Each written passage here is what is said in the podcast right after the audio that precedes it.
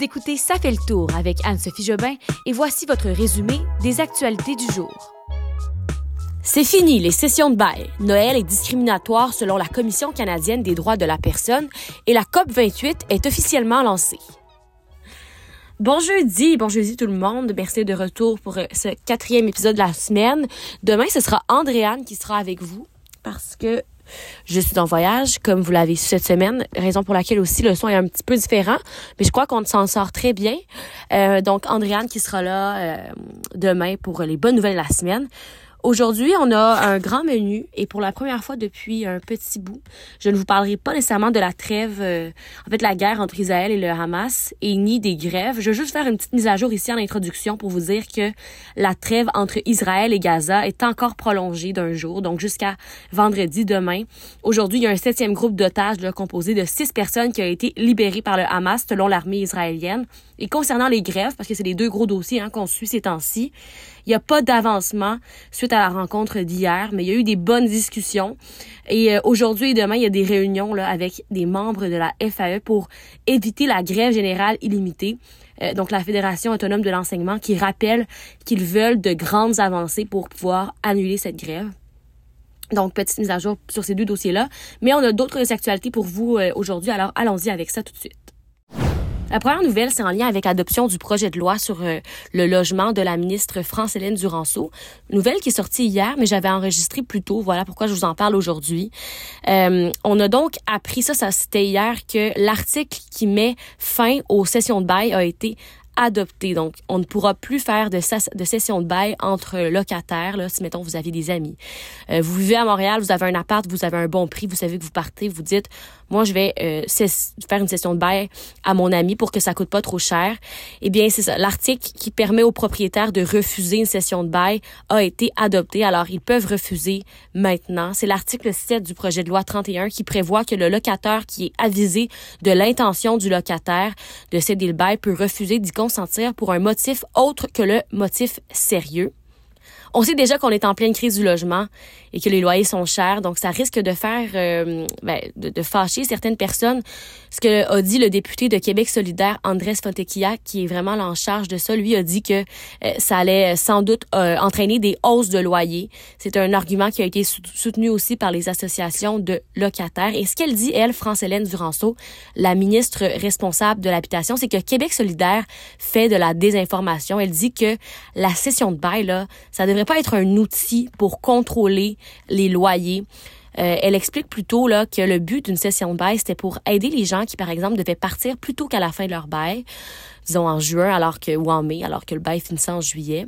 Euh, mais que là maintenant ça a été utilisé d'une autre manière et que ça ça crée des problèmes pour les propriétaires des gens qui ont fait des sessions de bail qui ont encore des prix de loyer semblables à ce qu'ils payaient il y a 20 ans et que c'est pour c'est difficile pour les propriétaires et qu'on doit arrêter tout ça. Aussi sur cette nouvelle, euh, je vous parle ben, en même temps de France-Hélène Duranceau parce que on a appris aujourd'hui que euh, la ministre de l'Habitation là avait contrevenu aux règles d'éthique. Euh, c'est la, la, commissaire à l'éthique et à la déontologie de l'Assemblée nationale qui a déposé son rapport aujourd'hui. Elle confirme qu'elle a donc commis une erreur en agissant de façon à, favoriser les intérêts d'une amie lobbyiste. Euh, en fait, ce qui s'est passé là, c'était une enquête qui a débuté quand même en juin dernier. Et il y avait une rencontre entre la ministre Duranceau et son amie, partenaire d'affaires, Annie Lemieux. Euh, et elle, Annie, elle agissait en tant que lobbyiste auprès d'elle et de la ministre des Aînés, Sonia Bélanger. Une rencontre qui a donc eu lieu le 5 décembre 2022, il y a environ un an. Et c'était deux mois seulement après l'assermentation hein, des deux ministres, de Mme Bélanger et de Mme Duranceau. Et Annie Lemieux s'était inscrite à titre de lobbyiste à la fin novembre 2022, un peu avant la rencontre. Et euh, ce qu'on a compris, en fait, c'est qu'elle a vraiment favorisé là, de manière abusive les intérêts personnels de Madame Lemieux, qui est son amie. Euh, et la commissaire explique qu'il y avait un lien de, proximité significatif et un lien d'affaires euh, entre elle au moment des faits, donc que la ministre a joué un rôle actif et déterminant en agissant comme point de chute des interventions à l'endroit de son cabinet. En gros, là, vraiment absence de procédure et et elle n'aurait pas dû rencontrer cet ami-là pour euh, faire affaire comme ça. Noël est discriminatoire selon la Commission canadienne des droits de la personne. C'est un organisme fédéral qui dit que les jours fériés liés au christianisme comme Noël et Pâques représentent un exemple évident de discrimination religieuse systémique. Et la Commission dit aussi que c'est une discrimination à l'égard des minorités religieuses au Canada euh, parce que le Canada est en, en fait c'est trop ancré dans l'histoire du colonialisme au Canada. Grosse euh, grosse affaire. Euh, ça a pas plu à, aux, députés et aux élus hein, cette euh, cette phrase de la Commission canadienne des droits de la personne, les politiciens, en fait, de toutes les formations politiques, ont affirmé haut et fort que Noël est une tradition célébrée au Québec depuis plusieurs générations et que euh, ont d'ailleurs invité tous les Québécois à s'unir durant la période des fêtes et de laisser faire ce que la Commission avait dit. Il y a une motion qui a même été envoyée au Parlement d'Ottawa et à la Commission canadienne des droits de la personne, mais aussi ils ont même envoyé leur motion au Père Noël. C'est un peu ironique. Euh, et euh, on parle même là, de Christopher Skeet, qui lui est le ministre responsable de la lutte contre le racisme, qui a décrié la position de l'organisme, qui dit que ça ben, ça n'a pas rapport. Je vous le cite. Il dit la commission essaie de dire aux Canadiens et par extension aux Québécois que Noël c'est raciste. Moi je ne pense pas et euh, je ne pense pas que les Québécois sont et je pense que les Québécois sont avec moi. Il a dit ça en sortant du salon bleu et c'était vraiment l'opinion partagée par pour par tous comme ça comme ça on en arrêterait de célébrer Noël. C'est une tradition bien importante pour tous les Québécois. Donc inquiétez-vous pas ça a été euh, ça a vraiment été balayé là du revers de la main par les politiciens je vous rappelle, hier, il y a une entente de 100 millions de dollars entre Ottawa et Google pour le journalisme qui a été signé. On parle de Google qui, suite à l'adoption de la loi sur les nouvelles en ligne, a accepté de verser annuellement 100 millions de dollars canadiens, montant qui va être euh, indexé à l'inflation, mais qui va être versé aux médias canadiens qui vivent des moments plus difficiles. Monsieur Lacombe, le ministre euh, québécois de la Culture et des Communications, Mathieu Lacombe, a dit aujourd'hui que CBC et Radio-Canada devraient être exclus du partage ces 100 millions de dollars-là. Il explique en fait que euh, les médias privés perdent des revenus publicitaires et qu'ils ont vraiment, ben, ils vivent vraiment des moments difficiles, comme je le disais, et que CBC Radio-Canada devrait être exclu. Il explique en fait que euh, le gouvernement devrait avoir son mot à dire, hein, que ce ne devrait pas être juste un 100 millions comme ça versé par Ottawa, que le gouvernement du Québec devrait pouvoir euh, intervenir, parce qu'en gros, là, il explique que le secteur privé comme le Journal de Montréal, TVA, Le Devoir, La Presse, Bell, Cogeco, eux reçoivent absolument rien du gouvernement, alors que CBC Radio-Canada, qui est un média public, reçoit 1,4 milliard de dollars dès le début de l'année sans même avoir versé un sou, là, avoir cherché en fait un sou en publicité. Déjà, c'est un bon revenu, alors que là, on parle juste de 100 millions qui seraient séparés entre plusieurs différents médias privés.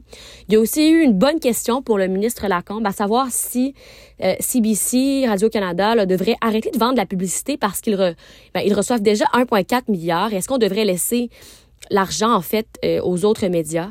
Monsieur Lacombe a dit que ce serait peut-être une bonne réflexion à avoir pour le gouvernement fédéral et pour le diffuseur public qui reçoit beaucoup d'argent déjà, alors que le privé, là, eux, ben, c'est juste des publicités et en ce moment, c'est plus difficile, justement, euh, de faire ces publicités-là et d'aller chercher des revenus avec ça. Première journée de la COP 28 aujourd'hui à Dubaï. Je vous rappelle que du 30 novembre au 12 décembre, la COP 28 là, rassemble les parties à la Convention cadre des Nations Unies sur les changements climatiques. Euh, il y a l'Union européenne et l'ensemble des États membres qui sont là. Chaque année, la COP se réunit pour déterminer les ambitions et les responsabilités en matière d'action pour le climat et pour vraiment là euh, évaluer des mesures en faveur du climat à long terme.